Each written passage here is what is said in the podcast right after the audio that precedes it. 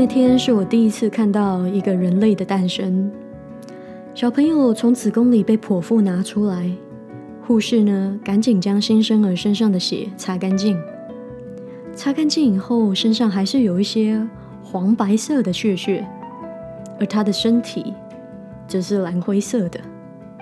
婴儿开始哭泣，在转眼之间，他就变成粉红色了。生命之初真的是太可爱、太神奇了。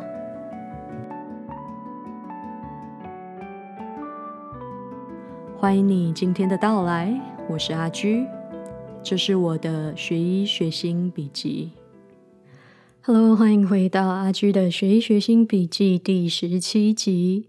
最近有一个 App 很流行哦，叫做 Clubhouse，然后阿居这几天也在上面玩了一下。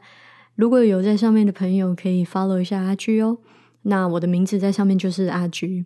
然后听了好几个房间，我觉得真的是一个很容易上瘾的东西。它有一点点的像 live podcast，就是现场的 podcast 节目。然后唯一的差别就是它可以举手发言。那像现在各位在听我的 podcast，可能就没有办法跟我有一个对话。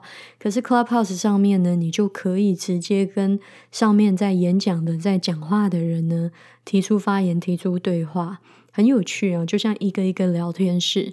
那也有另外一种说法呢，就是说它很像，比如说你今天去一个 party，然后呢，通常在一个 party 里面都会有很多。小群组，有一组一组的人在讲话，然后你就走进去那个群组里面讲一下话，然后看看他们在听讲什么，是在讨论什么话题，然后这里拿着你的酒杯到了另外一个群组，另外一群人听听看他们在讲什么，在在聊什么话题，然后或许你可以。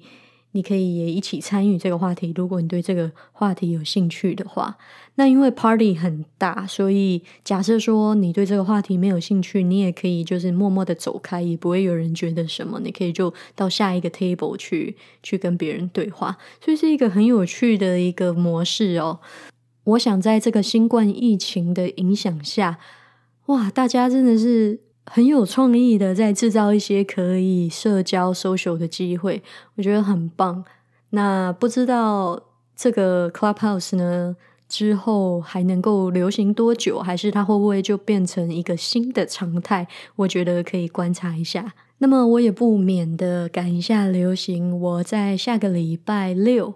温哥华时间的下个礼拜六，二月十三号的晚上六点钟，会在 Clubhouse 开一个过年闲聊的房间。如果你有在 Clubhouse 上面，欢迎来加入我哦。那么换算成台湾的时间是什么呢？如果台湾的朋友想加入，非常的欢迎，很希望能够听到你的声音。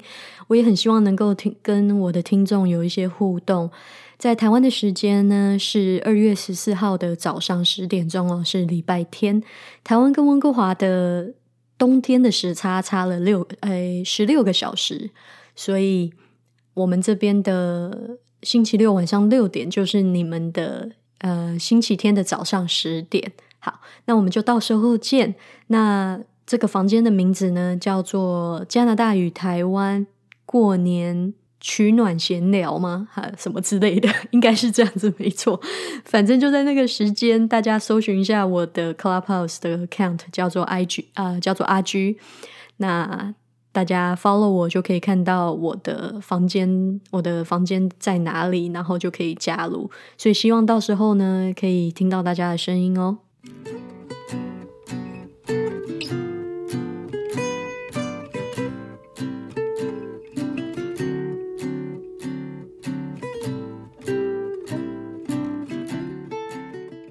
好的，阿居上一个礼拜比较忙碌哦，没有办法更新我的 podcast，因为遇到了一个考试。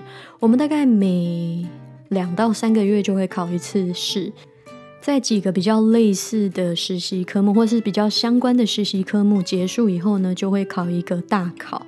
那上一次的考试呢是 ambulatory 考试。什么是 ambulatory 呢？就是主要是在讲在诊所的，在 community 在社区里面的。为病人看病的这样子的科系，比如说加医科、眼科、皮肤科，还有呃外科诊呃，sorry 内科诊所的这些实习呢，它总共就汇集了一个大考。那我现在呢，呃，现在接下来的这一个 block 是小儿科跟妇产科，所以小儿科跟妇产科也是息息相关的。在我实习完小儿科跟妇产科以后呢，也会有一个大考，所以那个也是蛮需要时间去准备的，就比较没办法来录 podcast。另外呢，在嗯最近呢，我也刚过了生日哦，就想说给自己一点沉淀跟放松的时间。不过呢，最近几年过生日已经没什么特别的感觉了。就好像是一个很平常的一天，然后以前总觉得过生日一定要庆祝啊，一定要三五好友一起聚集来来 party 来吃蛋糕什么什么的，但是现在真的完全没有那种想法。如果能收到大家给我的祝福，就已经很开心了。真的心态上改变很多哎，这是初老的一种症状吗？我想应该是吧，但是蛮自在、蛮开心的啦。就是那一天，我就跟我的父亲啊一起吃了大餐，因为现在都没有办法嗯出门去餐厅吃饭嘛，会比较担心，因为疫情还是很严重。所以呢，我们就点了大餐到家里面来吃，也很好。那我跟我的爸爸呢，生日只差两天哦，所以我们就一起庆祝。我觉得这样子也很温馨，然后就聊天。谈谈心，其实这样简简单单的就很幸福了。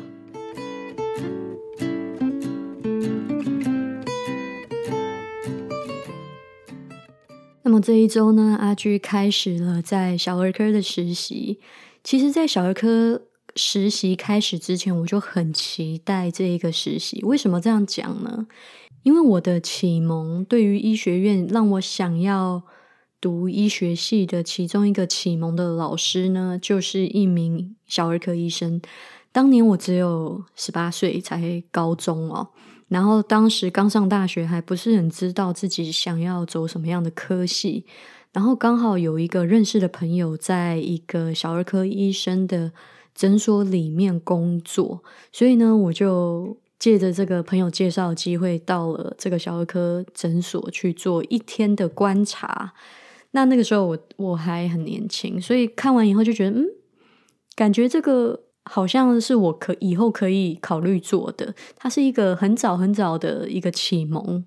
那我一直以来都很喜欢小孩子，就小朋友生病 versus 嗯大人生病，我可能会更心疼小朋友一点，自己的一个一个私心这样。所以我就还蛮期待小儿科的这一个实习哦。就觉得会不会每天看到小 baby 都会很开心，可是又觉得说，嗯，可是他们都是生病的孩子，我到底情绪上会被怎么样的波动呢？会被怎么样的影响呢？就很好奇这件事情。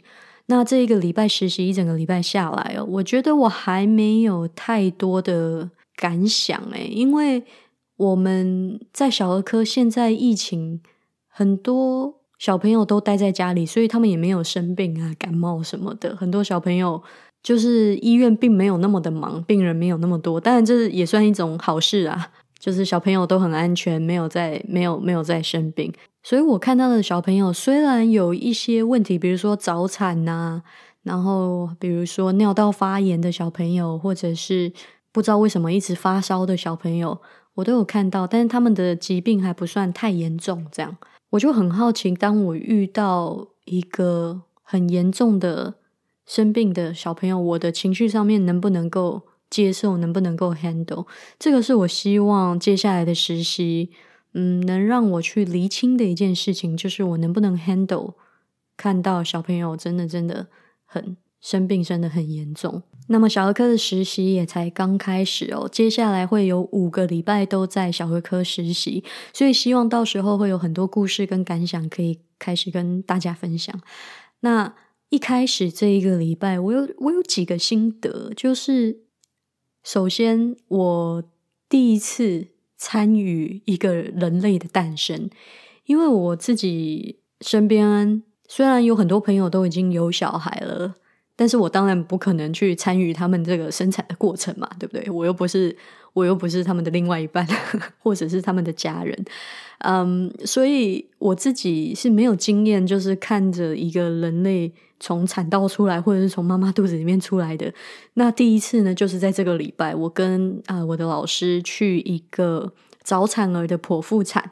那小儿科医生呢，在早产儿的剖腹产都要在旁边待命。就小朋友一出来呢，就要检查他的状况，然后如果他呼吸困难的话，在当场呢，我们就要做一个 resuscitation，呃，意思就是要帮他做一个呼吸辅助的动作。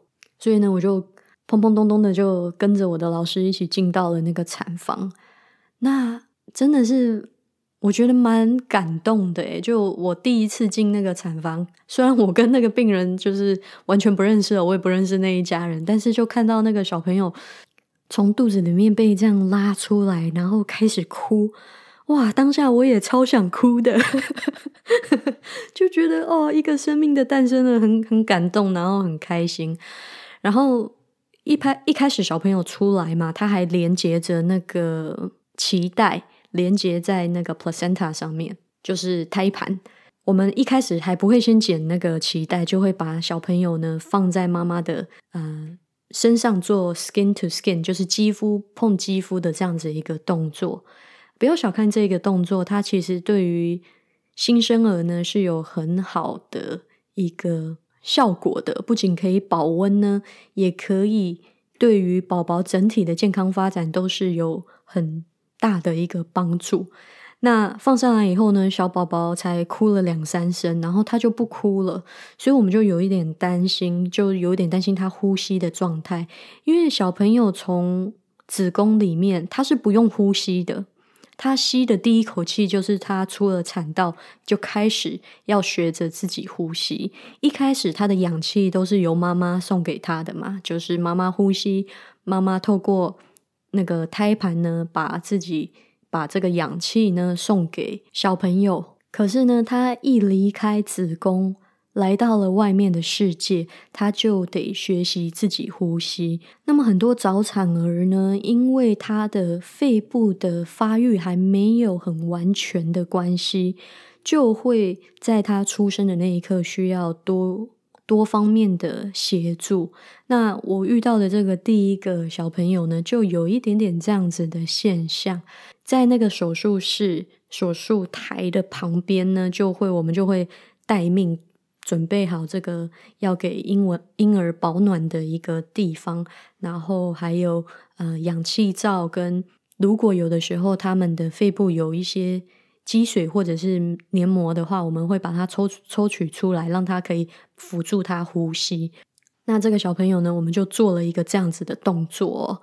那他一开始到我们面前的时候，因为其实我们离妈妈中间还。虽然那个空间不大，但是中间隔了很多人，还有比如说呃妇产科医生开主主要开刀的妇产科医生啊，还有他的他的住院医生，还有一些护士。那因为那边是一个 sterile field，就是他们那边必须因为在开刀嘛，是必须是无菌状态的。那我们小儿科就会待在旁边，我们不是无菌状态的，所以就会稍微离得有一点远。那所以小朋友一出来的时候，我们其实看不太清楚小朋友的状况。那直到他们放到我们这边，放到我们的面前，我就看到说，诶，这个小朋友是灰蓝色的。其实婴儿刚出生的时候都是有一点灰灰蓝蓝的。为什么呢？主要是因为他的血液里面的含氧量还不够的关系。所以当你的血液里面含氧量，不够的时候，当你缺氧的时候，你的血液出来的颜色呢，就会有一点点的灰蓝灰蓝的。那你如果你现在，我请各位来看一下自己的手掌哦，还有自己的这个指甲的这个这个地方，你就会看到，诶，其实如果你是健康的，你没有贫血的话，它会是有点粉红色粉红色的。这个呢，就是有氧血液的颜色。但是小朋友刚出生的新生儿呢，他们的血液的含氧量呢是是比较低的，所以刚出生都是灰蓝的。然后一旦呢，小朋友开始哭，开始学会呼吸，开始吸入这个世界的第一口氧气，氧气开始进入到他们的身体以后，他们的身体呢就会变成粉红色的。我觉得这真是太可爱、太神奇了。我那天遇到的这个第一个小朋友，他就是从蓝色转为粉红色，就转的比较慢，直到我们给他戴上氧气罩，因为他可能需要一点辅助哦。然后后来我们也请了这个 NICU 的人，也就是 Neonatal 呃 Intensive Care Unit，应该是叫新生儿的重症监护室那边的人呢，来帮助我们为这个新生儿呢做一个呼吸的辅助的一个动作哦。不过后来还好，这个小朋友呢，在有了氧气的辅助以后，慢慢也可以自己呼吸了，还算还算健康。然后我也亲眼看着他从蓝慢慢慢慢变成粉红色的一个很可爱的小宝宝，这个经验真的是好特别，好特别。那在这个礼拜呢，陆陆续续也参与了几个小朋友的诞生哦，其中有一个让我印象特别深刻的是一对双胞胎。就是妈妈怀了双胞胎，然后两个兄弟陆续出来，我们一次就要检查两个小朋友。不过还好，他们非常的健康，一出生就哭得很大声，所以我完全不用担心他们这个氧气不够的问题。那他们来到我们面前，我们就是量他们的身身形、他们的头围，还有他们的重量，检查一下是不是啊有什么缺陷。一切都没有问题，一切都很健康，我们就可以很放心的把这个小朋友让跟让他跟他妈妈待在一起，让他跟他们的家人呢相处在一起。那我觉得真的很好玩，就是小儿科医生呢，在小朋友出来之后，因为他们会哭嘛，会叫嘛，他会哎哎这样叫叫个两声，然后我。我今这个礼拜其实跟了几个住院医师哦，跟了大概两三个住院医师，然后跟一两个老老师。那他们呢，每一次我发现他们都有个口头禅，就是小朋友在该的时候，他们都会哦，I know, I know，然后也不知道在 know 什么，就小朋友一该了，他们就哦，I know, I know。每一个人几乎都有这个口头禅呢。我在改天我应该问他们一下，就是就到底在 know 什么什么意思。小朋友不会真的听得懂啊，但我觉得这这个就是一种，当你在跟小朋友相处的一种很自然的一个反应。他们在哭，然后你就说啊，我懂，我懂，我知道，你真的很不好受，这样子活着很累。欢迎来到这个世界，这样。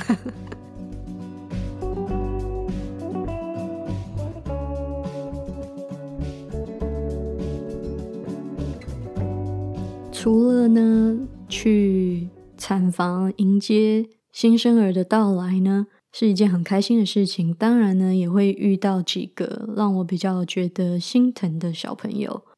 我觉得小儿科有一个很独特的地方，就是你的病人呢，很多时候他是不会为自己发声的，所以你的照顾的。人并不只是这个眼前的小朋友而已，还有一整个他背后的家庭，可能有他的爷爷奶奶、姑姑、嫂嫂，还是什么的爸爸妈妈。当然，他背后有一整个家庭。所以很多时候，当你在做会诊的时候，你要了解的并不仅仅是这个病人他生理上的一些状况，比如说他发烧、咳嗽还是什么等等的。你要了解整个家庭的状况，是谁在照顾小孩子，谁在喂小孩子。他整个家庭里面的照顾小朋友的状况是怎么样？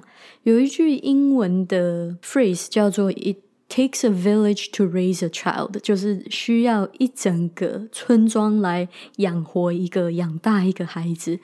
所以他的背后一定有很多很多不一样的大人在跟这一个小朋友他的身体健康、心理健康是息息相关的。那我觉得这个是小柯很独特、很特别的一个地方哦。那这周阿居还遇到了一个病例，是一个本来是早产儿的小朋友，他现在也快一岁了哦。然后呢，他是住医院是因为他 failure to thrive。Failure to thrive 是什么意思呢？小朋友在成长的过程中，他的整个进程是很可以被预期的。比如说，他两。个月的时候应该要会做什么做什么，到了四个月又会诶增加什么样的新技能？所以很有趣的是，我们每一个人在小朋友的时候，我们的成长，我们会新增什么新技能，都是很可以被预期的。就是我们小时候，我们的整个成长是很相像的，可是当然到了慢慢长大了，就会长成不一样，很越来越越来越不一样。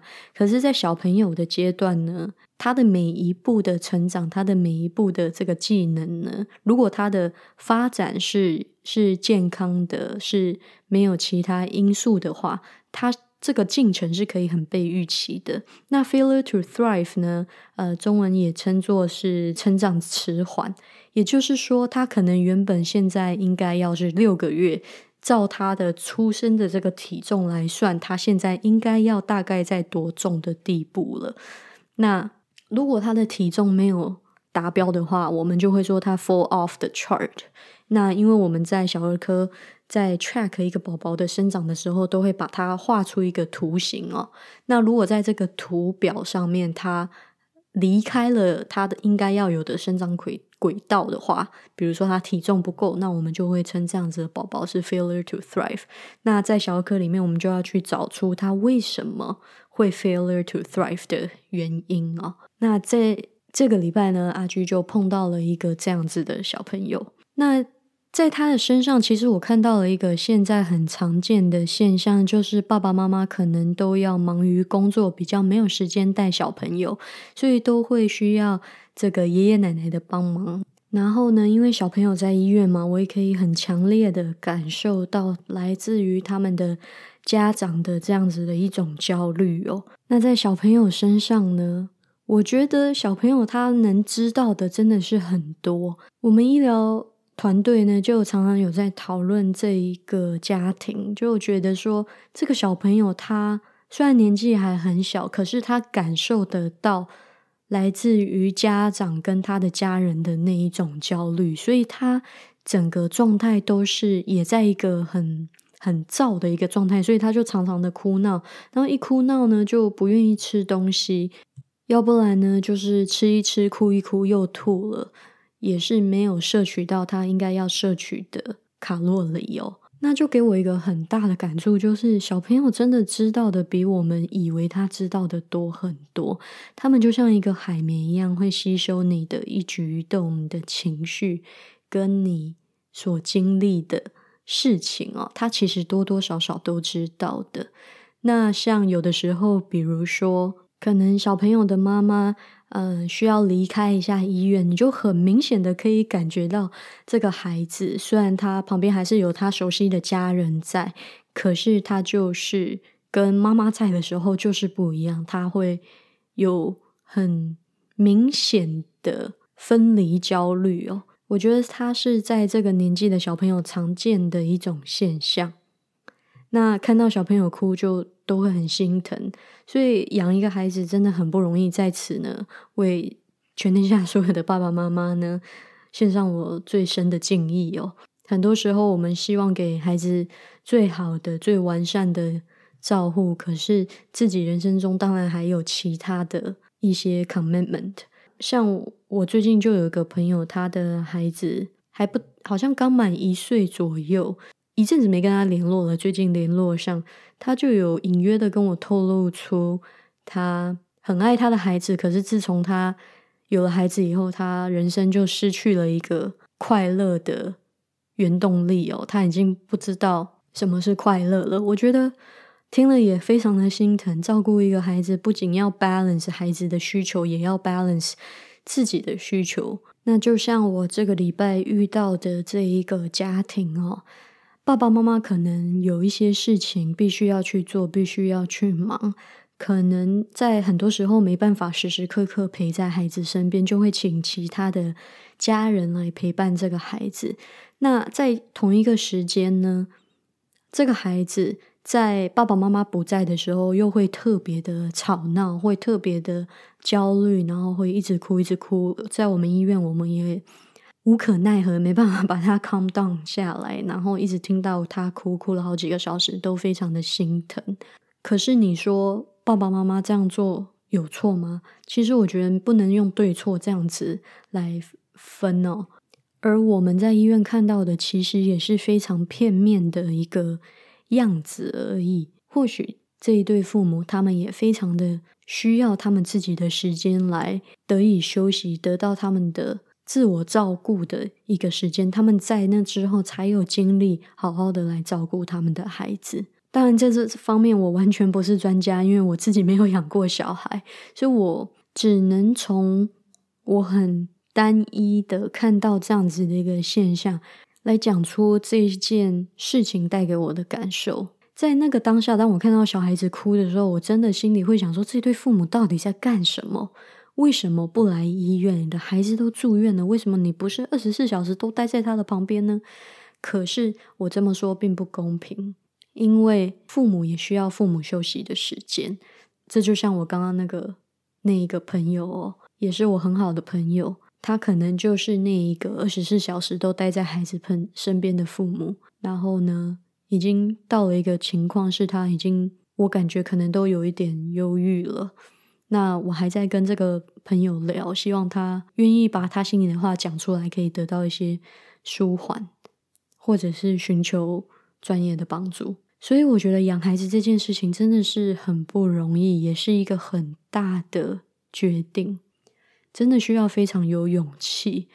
如果说今天我想在这个频道上面呼吁什么的话，应该就是在生孩子之前要想清楚吧，真的要想清楚自己是不是有那个能力跟条件。好，这个条件并不是只是经济上的条件。还有就是你的 mentally，你的心理是不是做好为另外一个生命完全负责的一个心态哦？我们常常说，别让孩子输在起跑点上。这个起跑点并不一定是给他读什么名校，请多好的老师。这个起跑点就是身为父母的这一个你，当你做好万全准备了以后，再来生小孩可能会比较好。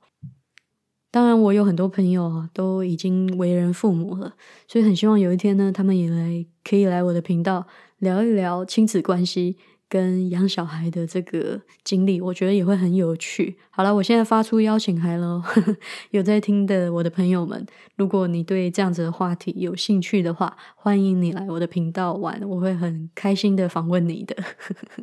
好的，最后呢，我想再讲几件事情哦。因为现在我在小儿科实习的关系嘛，所以他们那个小儿科，我们 B C 省的小儿科每一周都会有一个 Grand Rounds，就是在 B C 省内的小儿科医生，还有几个相关小儿科的嗯照护人士，不不管是心理啊小儿心理学家啦，或者是社工啊等等的，跟任何小儿科。小朋友有关的医疗照护人士呢，都会参加一个会议。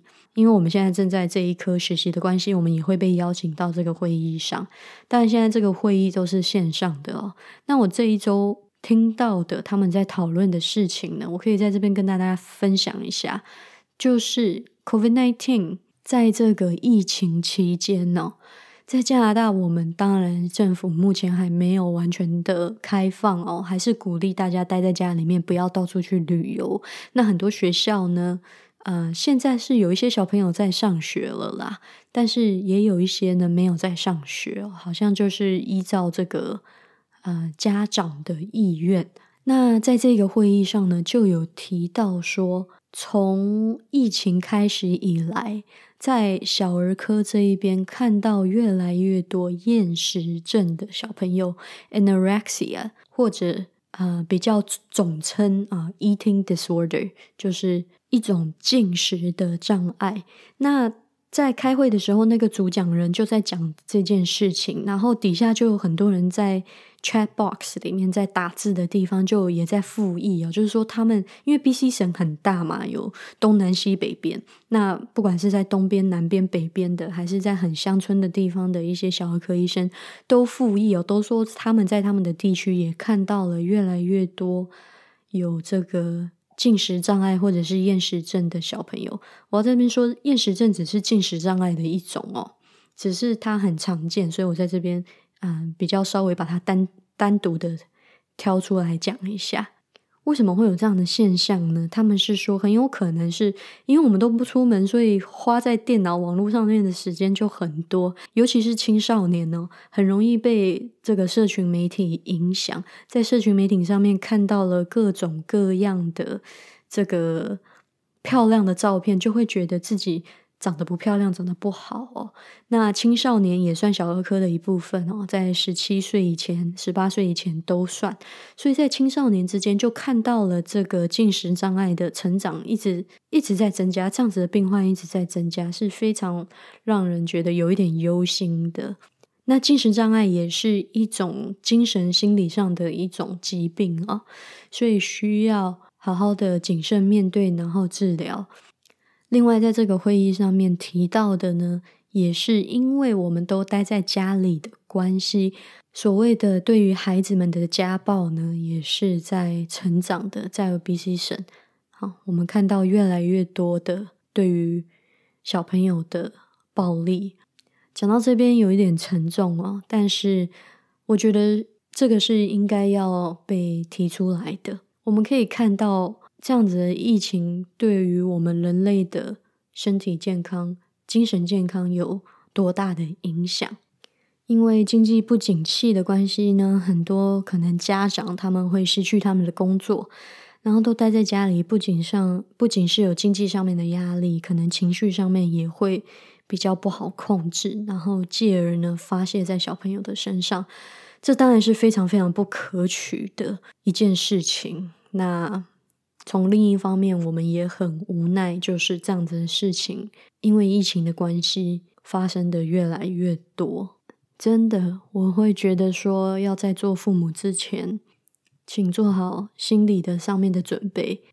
你所带给你孩子的印记，很有可能会跟着他一辈子。幸运一点的孩子，或许可以把一些你不经意的留下来的比较负面的印记呢。在他成长的过程中，慢慢的消化，慢慢的排除掉，甚至他从这些印记中成长。但是有一些人可能没有那么幸运，有一些人可能没有那么大的能力，没有那么大的勇气，可以去自己处理那些负面的印记，进而呢，造成他生命的某一种缺憾哦。非常非常的希望这个疫情可以赶快结束。再者呢，很希望呢，大家可以获得管理好自己情绪的能力哦。嗯，我觉得接下来有了这个疫情的关系，大家会越来越重视自己的精神上面的健康。当你被关在家里的时候，你就迫使自己必须要面对那一些情绪，跟那一些当你只有一个人的时候才会出现的想法也好。胡思乱想也好，情绪也好，都好，它是一种自我反省跟自我面对的机会哦。我相信在疫情过后呢，这个会是一个大家追求健康的其中一个重点哦。好，我从小儿科扯到了精神健康啊。好的，今天呢，阿居就分享到这边。那么最后呢，再呼吁一下，下一周温哥华时间。二月十三号的晚上六点，或者是台湾时间二月十四号的早上十点，我在 Clubhouse 会开一个房间来聊一聊过年，还有台湾跟加拿大之间的文化交流。有兴趣有在 Clubhouse 上面的朋友，欢迎来加入聊天哦。那么我们下次见，拜拜。